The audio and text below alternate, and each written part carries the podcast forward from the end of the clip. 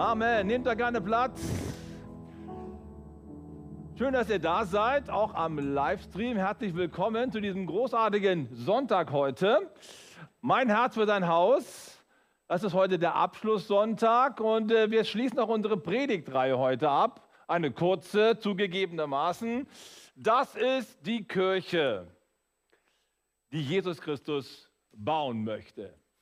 Mit dem Thema haben wir uns beschäftigt, nachdem wir am 31. Oktober uns als Kirche einen neuen Namen gegeben haben. Und natürlich wollen wir nicht einfach irgendwie so unsere Gedanken jetzt da äh, versuchen auf, äh, auf die Bühne zu bringen, sondern wir möchten gerne eine Kirche bauen, wie Jesus sie sich gedacht hat. Ist das gut? Am besten immer nach dem Originalplan arbeiten, dann kommt auch was Gutes bei raus. Und wir haben in den letzten beiden Predigten folgende Sachen schon gesehen. Die Kirche, die Jesus baut, beruht zuallererst auf einer persönlichen Offenbarung derjenigen, die zur Kirche dazugehören.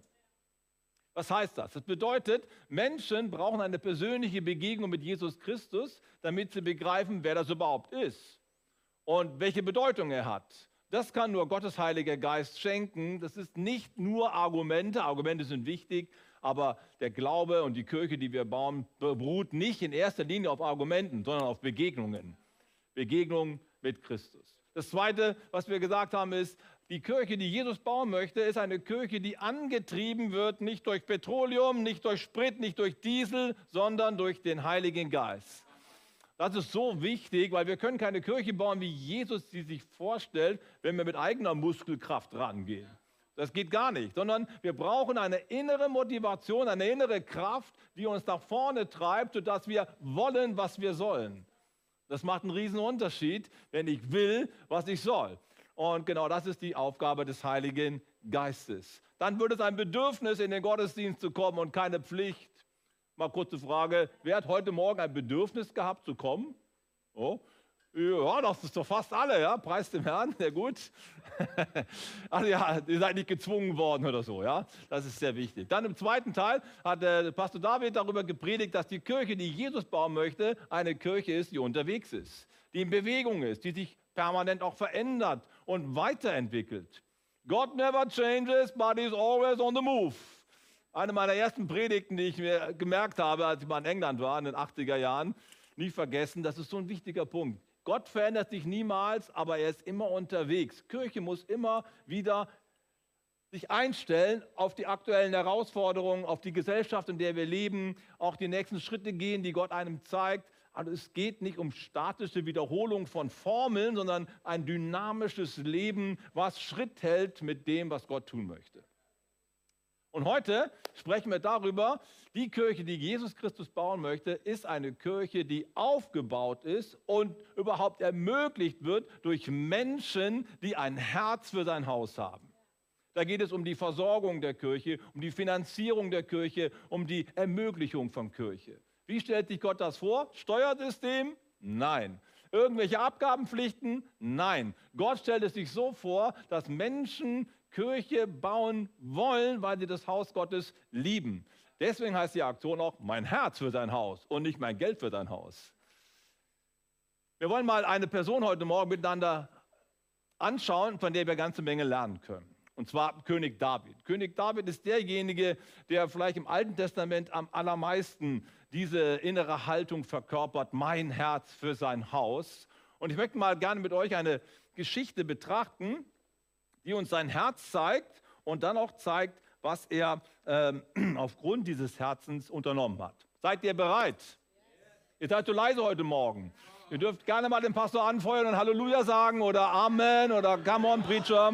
Danke, klingt schon viel besser. Das hilft ungemein. Ja? Wir sind ja hier ein Team. Und es ist eine Teamarbeit, das Wort Gottes zu hören und zu verstehen. Wir lesen einen Text aus dem 2. Samuel, Kapitel 7, die Verse 1 bis 4 und dann und bis 5 und dann noch den Vers 11. Und ich lese heute mal aus der Basisbibel.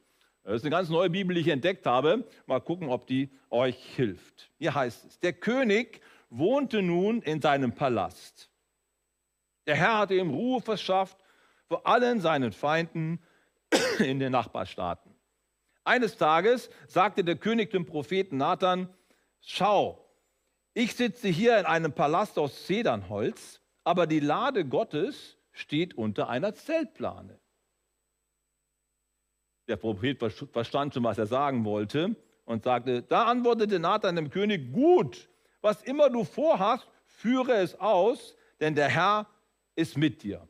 Also was David eigentlich hier machen wollte, ist, er wollte diese, er wollte dem lieben Gott ein Haus bauen und ihn rausholen aus dem Zelt.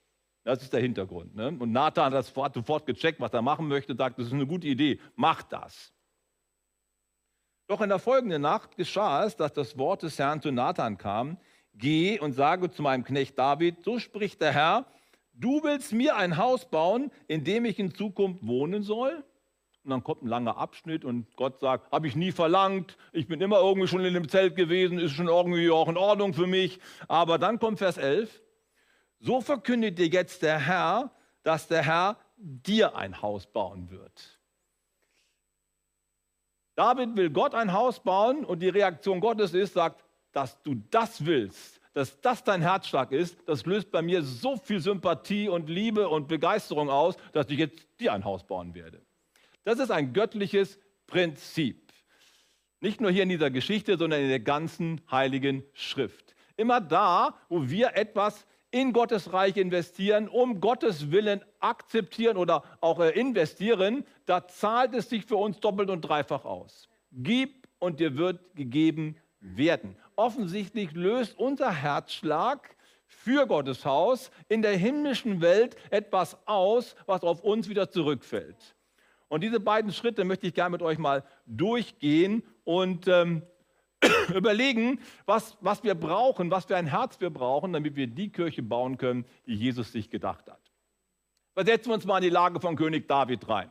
Alle für alle, die die Bibel nicht so gut kennen und den König David auch nicht so gut kennen, sondern bloß unseren Pastor David, ist auch schon gut. Er hat auch schöne Haare und so, alles prima.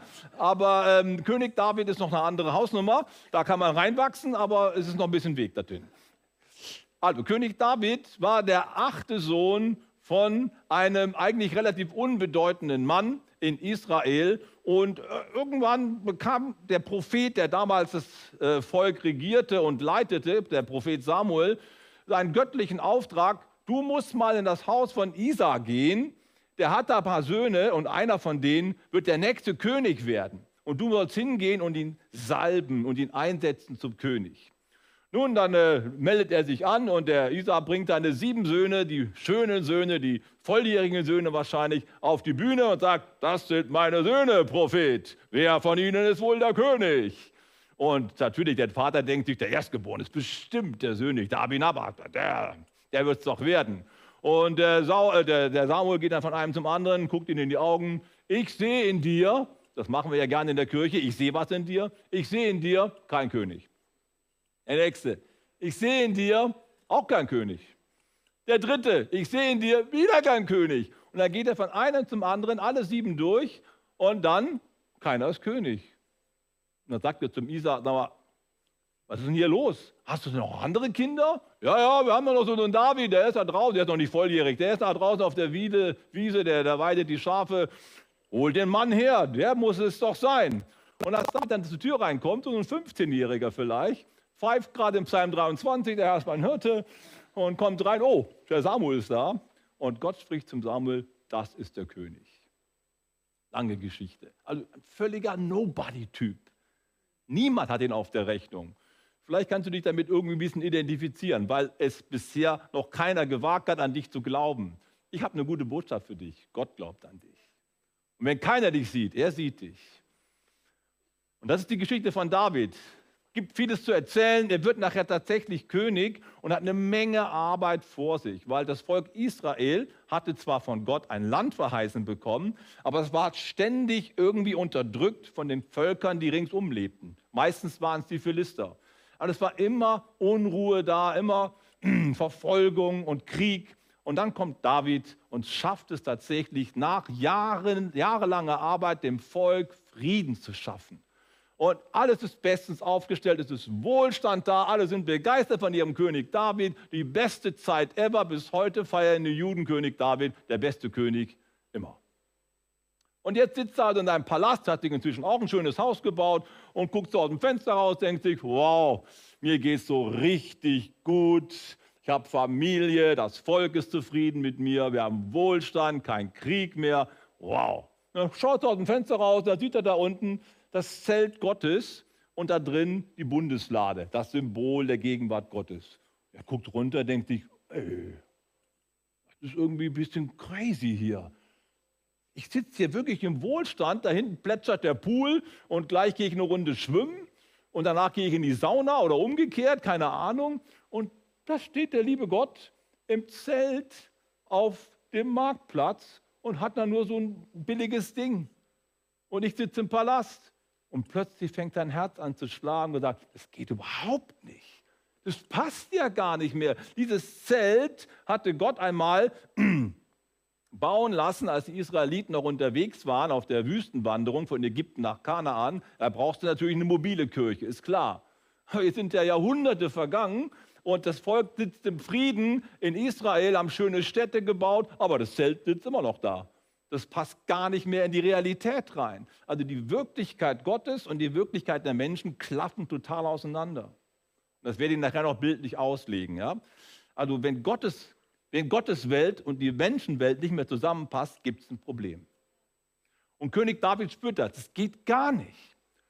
Das kann doch nicht wahr sein. Wir sitzen hier in getäfelten Häusern und er noch immer im Zelt. Der braucht ein Haus und zwar das schönste Haus in der Stadt. Wir bauen eine Kathedrale für Gott. Das ist sein Herzschlag. Er ist nicht der Einzige in der Bibel, der diesen Herzschlag empfindet. Das ist eine rote Linie. Immer wieder Menschen, die ein Herz haben für Gottes Haus, werden erwähnt und als Vorbild dahingestellt. Ein anderer, der viel später lebte, ist der Nehemia. Nehemia war Minister am Hofe des assyrischen Königs. Das war damals eine Supermacht. Und dem ging es richtig gut. Er hat genug Geld gehabt, ordentliches Einkommen, ordentliches Haus. Eigentlich alles bestens.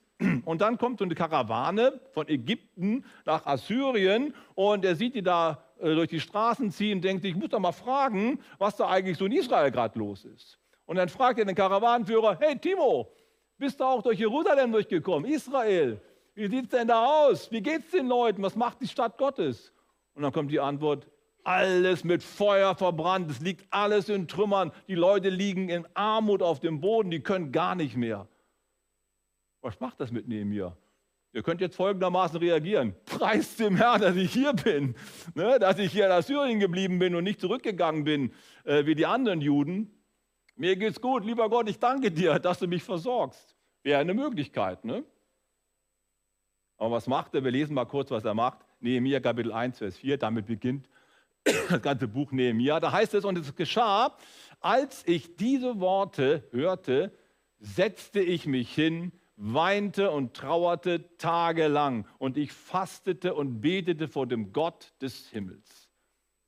Das macht ihn total fertig. Es zerreißt ihn. Das kann ja wohl nicht wahr sein. Die Stadt Gottes ist verbrannt, die liegt in Trümmern und ich sitze hier, bin Minister im Hause des Superkönigs. Das geht nicht. Diese Kluft das halte ich nicht aus, da muss was passieren. Und dann kommt eine unglaubliche Geschichte, das Buch Nehemiah, werden wir nächstes Jahr mal auch als Predigtthema uns vorknöpfen. Er wird nachher der Provinzstatthalter von Judäa und baut die Stadt wieder auf, baut äh, die, äh, die Mauer wieder auf und gibt wirklich Gas, investiert unglaublich viel Geld, damit das funktionieren kann. Sein Herz schlägt für Gottes Haus und für Gottes Stadt. Ich will es mal runterbrechen auf unsere persönliche Ebene, wenn das alles so weit weg sein sollte für dich. Einige von euch wissen, dass vor zwei Jahren meine Mutter gestorben ist. Sie hat hier in Hahn am Ende gewohnt, in einem alten Haus, äh, Altenheim. Und ähm, so ein paar Jahre vorher haben wir einfach festgestellt, dass sie Parkinson hatte und sich nicht mehr selber versorgen konnte. Sie wohnte irgendwo da in Hameln und es ging gar nicht mehr. Die Wohnung war nicht mehr richtig aufgeräumt, sie konnte sich nicht mehr richtig kochen und einkaufen. Also mussten wir was machen. Febe und ich haben dann überlegt, was können wir machen? Wo tun wir denn die Mutti hin? Zu uns nach Hause ist zu klein. Also wir brauchen ein ordentliches Haus, wo wir sie unterbringen. Dann sind wir quasi durch die einzelnen Altenhäuser gegangen, Altenheime gegangen, hier bei uns in der Gegend. Und manchmal sind wir nach Hause gekommen, haben gesagt, das geht ja gar nicht. Weißt du noch da, wo wir in einem Altenheim gewesen sind, da sitzen die Leute auf dem Gang, keiner kümmert sich um die, die schauen nur so, es ist kalt, Und wir denken uns, auf keine Fälle kommt meine Mutti in so ein Haus rein. Das geht gar nicht. Da ist was in mir aufgestanden. Und ich habe gesagt, das machen wir nicht. Die hat nur eine kleine Rente, die kann sich nicht viel leisten. Und wenn wir ihr nicht helfen, dann kommt die in so ein Haus. Nein. Ich rufe alle meine drei Geschwister an und sage, hey, Mutti muss jetzt in ein gutes Haus, aber glaubst gar nicht, wie es da aussieht. Das geht gar nicht. Wir verdienen alle halbwegs gut Geld. Wir sind vier Geschwister. Wir legen jetzt zusammen.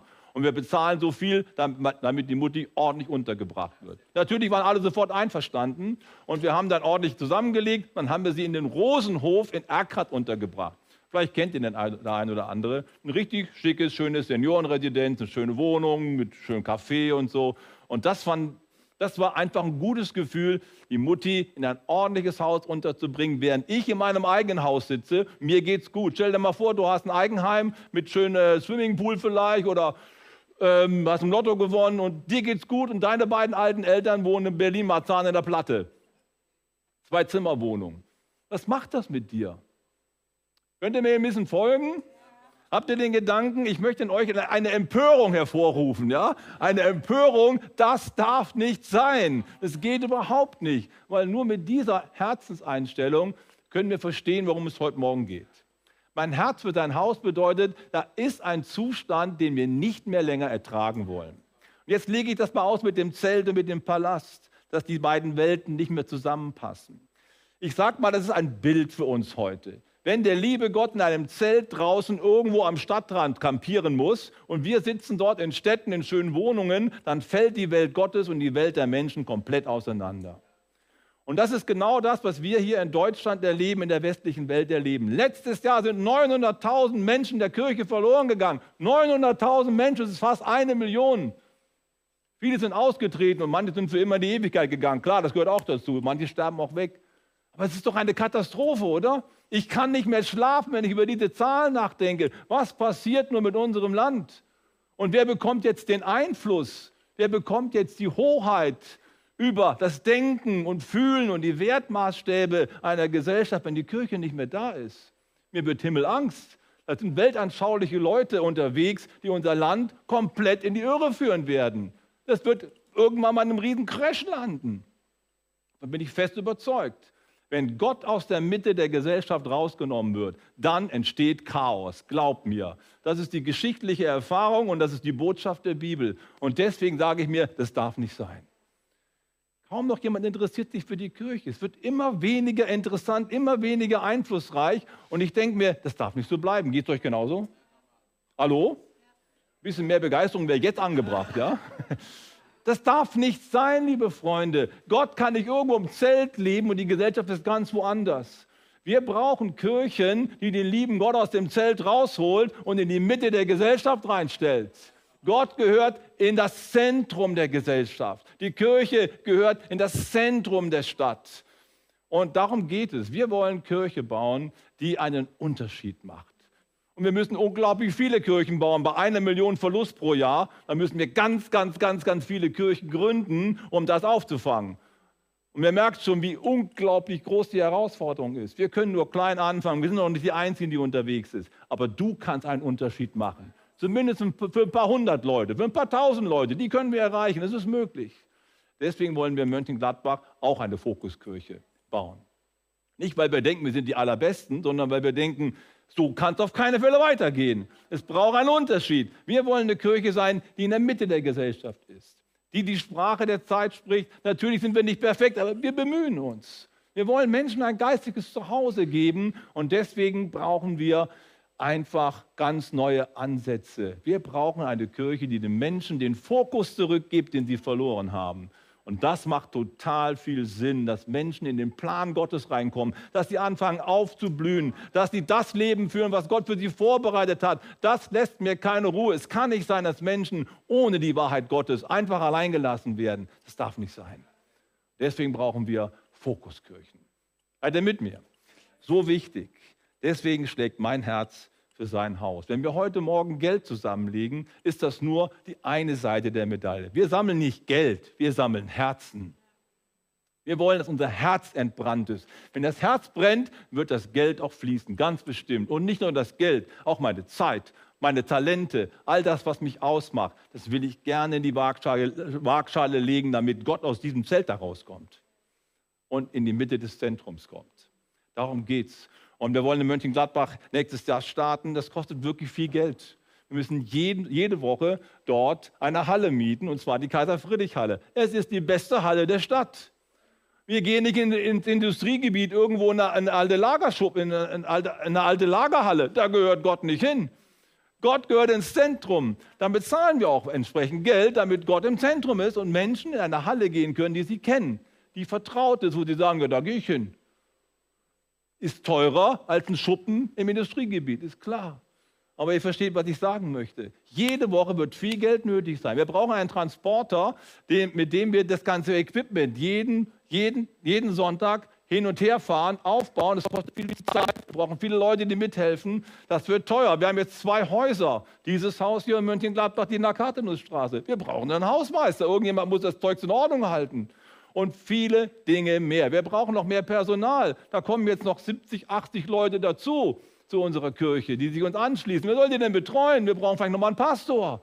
Und, und, und. Und das alles ist nur möglich, wenn wir gemeinsam unser Herz für Gottes Reich investieren. Und das können wir heute Morgen tun. Du kannst einen Unterschied machen.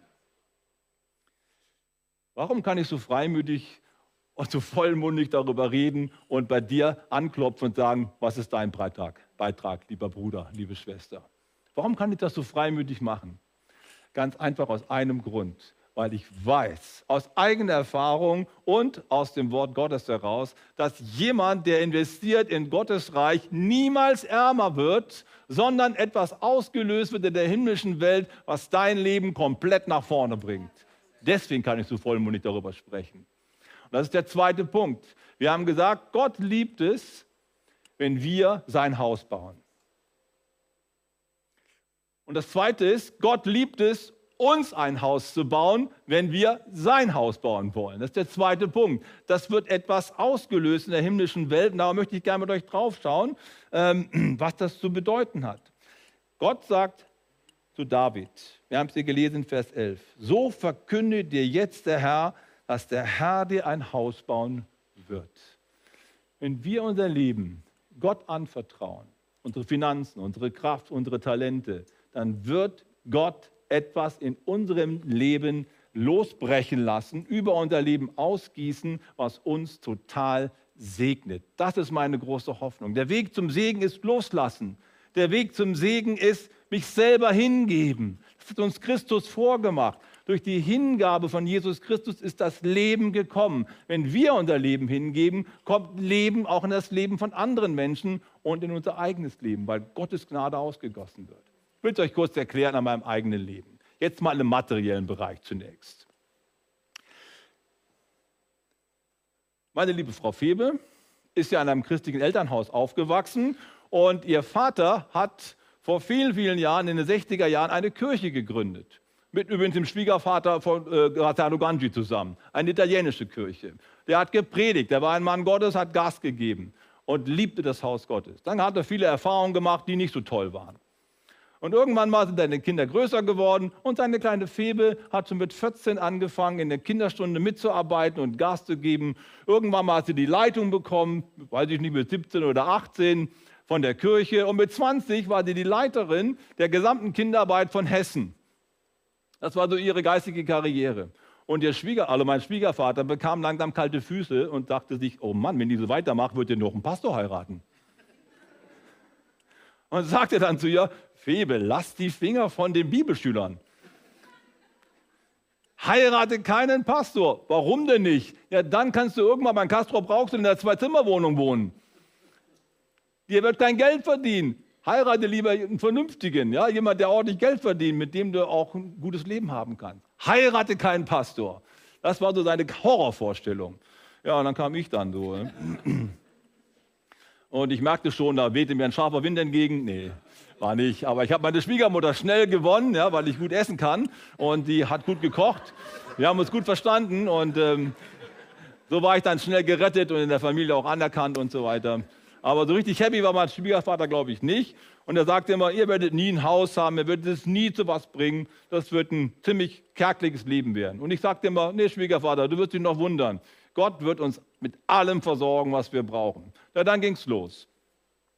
Wir sind in unsere erste Stelle gezogen nach Ostfriesland. Ich war dort Vikar und es war genauso, wie mein Schwiegervater sagte. Die Hälfte des Geldes, die wir zur Verfügung hatten, war Erziehungsgeld, Wohnungsgeld und Kindergeld. Und die Gemeinde konnte nicht viel bezahlen. Es war ziemlich ärmlich. Und trotzdem, was die machen konnte, war, die konnten uns eine Wohnung zur Verfügung stellen äh, von, einem alten, äh, von einer alten Betreuungsanlage, die sie gerade erst gebaut hatten, Sozialwerk. Und wir haben eine richtig gute Wohnung gehabt für ganz wenig Geld und lebten so gut wie jemand, der mehr verdient. Wir waren alle total gesegnet, wir hatten keinen Mangel. Das war schon mal ganz gut. Dann sind wir umgezogen nach Bayreuth und haben dort eine kleine Gemeinde übernommen mit 25 Leutchen.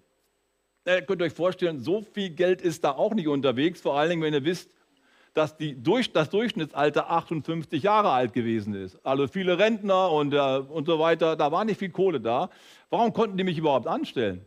Na, weil die ein paar Jahre keinen Pastor mehr hatten und dann in dieser Zeit ein bisschen sparen konnten. Die hat genau so viel Geld gespart, dass es für zwei Jahre gereicht hätte bei kleinem Gehalt. Das haben sie mir auch ganz offen gesagt. Bernhard, zwei Jahre reicht. Wie es dann weitergeht, keine Ahnung. Ich mach's, habe ich gesagt. Ich glaube Gott. Ja, nach zwei Jahren war die Gemeinde gewachsen, Preis zum Herrn, das Gehalt war gesichert und irgendwann habe ich gedacht, jetzt muss ich mal was für meine Altersversorgung tun, bin zum Berater gegangen und habe dann gefragt, wie sieht es denn aus? Viel Geld habe ich nicht, aber ich möchte ein bisschen Geld anlegen und so. Da sagt er zu mir, Herr Olben, warum bauen Sie nicht? Und ich, was? Machen die Scherze oder was? Ich gucke mal mein Gehalt an und so, das geht gar nicht. Und dann sagt er, passen Sie mal auf, Herr Olben, ich erkläre mal Folgendes. Wir sind hier in Bayern. Und Bayern ist ein familienfreundliches Land. Zumindest war das damals so. Erstens, die kriegen von der Landesbodenkreditanstalt einen sehr, sehr guten Kredit zu günstigen Konditionen. Die kriegen von der KfW auch noch einen guten Kredit, der ist auch sehr günstig. Die Bankzinsen sind gerade relativ niedrig. Und die kriegen natürlich die Eigenheimzulage. Was ist Eigenheimzulage? Gibt es heute nicht mehr. 64.000 D-Mark geschenkt vom Staat. Wie bitte? Ist das wirklich so? Ja, sie können bauen. Gibt es ja gar nicht. Dann habe ich es in der Familie erzählt, dass wir jetzt bauen wollen und so weiter. Und tatsächlich kamen 35.000 Euro zusammen aus der Familie, die sie uns einfach geschenkt haben. Habe ich nicht mit gerechnet. Du musst einfach einen ersten Schritt im Glauben gehen. Irgendwann gehen dann irgendwelche Türen auf. Das ist meine Erfahrung. So haben wir also ein Haus gebaut und dann sitze ich in meinem Haus, 140 Quadratmeter Wohnfläche, großer Garten mit Garage, allem drum und dran. Ich wohnte besser als mein Schwiegervater. Dann kam er uns besuchen und sagte, na Papa, wie sieht es aus in deiner alten Bude da? He? Mir geht's gut. Und ich könnte noch viele andere Geschichten erzählen. Das ist bloß das Materielle. Meine Ehe ist seit 30 Jahren, von Tag zu Tag wird sie besser. Wir sind glücklich verheiratet. Ich habe zwei gesunde Kinder und jetzt noch zwei Enkelkinderchen. Und äh, ich habe viele Freunde, die es gut meinen mit mir. Ich habe eine tolle Kirche, die mich liebt und ähm, ja, die mich anfeuert. Hey Mann, mir geht's, mir geht's richtig gut. In meinem Alter, ich bin 57, haben andere von meinen Kollegen schon dreimal einen Burnout gehabt. Mir geht's gut. Natürlich war dazwischen nicht alles Zuckerschlecken, logisch. Aber ich habe eine Erfahrung gemacht. Wenn mein Herz für Gottes Haus schlägt, schlägt Gottes Herz für mein Haus. Und das ist mir damals eingefallen, als der Typ sagte, bauen Sie doch ein Haus, Herr Olpen. Da kam mir diese Bibelstelle, weil du mir ein Haus bauen wolltest, baue ich dir jetzt ein Haus. Und so ist es auch gekommen. Gott ist so gut. Ich habe nicht mehr so viel Zeit, aber die Geschichte muss ich noch erzählen. Gestern war ich in Wittenberg, Regionalkonferenz. Wittenberg ist ziemlich weit weg, da in neuen Bundesländern, da gibt es nicht viele Kirchen. Und wenn welche da sind, sehr, sehr, sehr klein. Atheismus pur. Es ist extrem schwierig, in Ostdeutschland Kirche zu bauen. Aber in Wittenberg gibt es einen Leuchtturm. Eine Kirche, die ist so groß wie wir, so etwa, und das in Ostdeutschland und sie haben ein großartiges Haus, was sie ähm, erwerben konnten vor vier, fünf Jahren. Und die Geschichte ist einfach mega. Die sind, von, die sind viele Jahre von einer Location in die andere gezogen und ähm, immer zur Miete. Und dann waren sie bei der Stadt irgendwo eingemietet und das äh, Haus war dann re renovierungsbedürftig. Kündigung, noch drei Monate Zeit, sie müssen sich was anderes suchen. Was jetzt? Die Gemeinde betet und plötzlich bekommen sie Wind davon, dass es eine eine, ein, ein Haus gibt, in der Nähe vom Bahnhof, das 1995 gebaut wurde als Bürohaus für 7 Millionen D-Mark. Also noch richtig gut in Schuss, noch relativ neu das ganze Gebäude. 7 Millionen D-Mark hat es damals gekostet, war jetzt in Insolvenz gegangen, die Firma, und das Ganze wurde versteigert für 490.000 Euro. Das ist krass, oder? Und da haben sie sich gedacht, das Ding kaufen wir uns. Haben sie also gemeldet, ja, könnt ihr haben. Und dann sind sie zur Bank gegangen, wir würden, das gerne, wir würden gerne das Ding da kaufen. Ja, ist in Ordnung, mit dem Kredit geben wir euch. Äh, Eigenkapital, wie sieht es aus? Äh, nix, wir haben 10.000 Euro, mehr haben wir nicht. Wir haben immer das Geld ausgegeben, um Menschen zu Jesus zu führen. Wir haben kein Geld. Ja, nee, das wird nichts. Weil 500.000 ist das, ist das Haus und dann brauchen sie nochmal 500.000 zur Renovierung. Die brauchen eine Million. 20% Eigenkapital ist schon nötig, 200.000 Euro. Wo soll das Geld herkommen? Und da passiert Folgendes. Drei Monate, denkt immer an die drei Monate. Da kommt ein altes Ehepaar, genau in dieser Zeit, in die Kirche, sitzt dort hinten und denkt sich, wow, das ist die Kirche, von der wir immer geträumt haben. Viele junge Leute, die sind wirklich on fire. Das Evangelium wird klar gepredigt, wir werden hier geliebt, wir werden angenommen. Das ist eine wunderbare Kirche. Wir fühlen uns wohl, wir bleiben. Vier Wochen später bekommt die alte Dame von ihrem Arzt die Nachricht, Sie haben Krebs im Endstadium, Sie haben nicht mehr lange zu leben. Machen Sie sich bereit. Was heißt das, mich bereit machen? Sie ruft den Pastor und erzählt ihm die Geschichte, mit mir ist es bald vorbei. Aber ich bin bereit, ich gehe. Aber ich möchte gerne was hier lassen. Ich habe da noch zwei Sparbücher, die würde ich gerne der Kirche vermachen. Okay, zwei Sparbücher von einer alten Dame. Dann stirbt sie, wird beerdigt von dem Pastor. Danach wird dann quasi das Testament eröffnet. Dann kommen die Sparbücher auf den Tisch. Was steht drin? 180.000 Euro. Das ist nicht schlecht, oder? Natürlich hast du es falsch angelegt, ist klar, aber egal. In Sparbüchern ist ja kein Geld mehr zu, zu machen. Aber sie haben 180.000 Euro gekriegt von heute auf morgen und konnten das Haus dann kaufen. Wie gut ist das denn? Das Haus war fast fertig nach drei Monaten. Da kam, was kommen musste. Brandschutz. Ne, Brandschutz ist immer irgendwie, Brandschutz ist immer ein Problem. Irgendwie merkte die Behörde, da fehlt noch eine Fluchttreppe und so weiter. Die müssen noch eine bauen, 60.000 Euro, sonst dürfen die gar nicht einziehen. Die haben auch nur noch zwei Wochen Zeit gehabt, weil der Mietvertrag auslief. Was jetzt? Der alte Mann, der Witwer geworden war inzwischen, hörte von der Geschichte, kam zum Pastor und sagte, ach wissen Sie was, ich habe gerade in Polen ein Grundstück verkauft, habe 60.000 Euro eingenommen, reicht das? Das reicht. Das hat er dann auch noch hergegeben. Diese beiden alten Herrschaften sind jetzt schon lange beim Herrn. Aber sie haben etwas hinterlassen, mit dem Kirche gebaut werden konnte. Was möchte ich sagen? Wenn du dich auf Gott einlädst und dein Herz für sein Haus schlägt, wird Gott immer Türen öffnen für deine Versorgung. Du wirst Zeichen und Wunder erleben. Das macht dein Leben einfach fröhlich. Ja, und die Band kann schon gerne nach vorne kommen. Das macht uns einfach fröhlich und dankbar, weil Gott sich in unserem Leben offenbart. Wunder und Zeichen sind immer die Folge von einem Herzschlag für Gottes Haus. Und ich habe jetzt nur von den Finanzen geredet. Das ist eine großartige Familie. Die Sarah war dort das fünfte Kind im Haus. Ne? Ganz da hinten sitzt die Sarah, könnt ihr mal ausquetschen. Dieses Ehepaar hat vier wunderbare Töchter, eine hübscher als die andere und eine mehr on fire als die andere für Jesus. Zwei machen jetzt eine pastorale Ausbildung und zwei sind zurückgezogen von Leipzig, wo sie studiert haben, wieder nach Wittenberg, um dort mit Kirche zu bauen mit ihren Eltern. Und wenn du das dann siehst, wie glücklich die Eltern sind mit ihren vier Töchtern, die on fire sind, dann denkst du dir, das ist der allergrößte Segen. Wie gut ist es doch, sich Gott anzuvertrauen und dann so ein Geschenk zu bekommen, oder? Hey, ich möchte euch gerne einladen, heute Morgen einen Beitrag zu bringen, damit Gottes Reich nach vorne kommt. Es geht nicht nur um Geld, es geht vor allen Dingen um dein Herz. Ich möchte dich so gern gewinnen, dass du dein Herz heute Morgen Gott gibst. Und wenn dein Herz Gott gehört, dann gehört ihm auch dein Geld. In der Reihenfolge und nicht umgekehrt. Wir wollen heute Morgen ein Opfer zusammenlegen, was einen Unterschied macht. Wir können aus dem normalen Haushalt diese Kirche in Mönchengladbach so nicht bauen, wie wir uns das vorstellen. Wir brauchen einfach eine Anschubfinanzierung, damit das möglich wird. Und ich möchte euch jetzt einladen, während wir den nächsten Song singen, wir stehen nochmal gemeinsam auf, einfach mal mit Gott zu sprechen. Was könnte mein Beitrag sein? Ich möchte euch ermutigen. Wir als Leitungsteam haben schon länger darüber nachgedacht und gebetet. Allein unser kleines Leitungsteam hat schon 10.500 Euro zusammengelegt. Die liegen schon in der Kiste drin.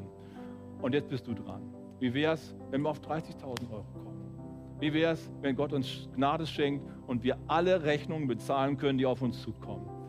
Und überleg doch mal, was dein Beitrag sein könnte. Es kommt gar nicht so sehr auf die Höhe an, sondern auf die absolute Höhe, sondern auf dein Herz an. Und nachdem wir dieses Lied gesungen haben, ich komme da nochmal nach vorne, werde ich, die Opf, äh, werde ich die Ordner bitten, rumzugehen.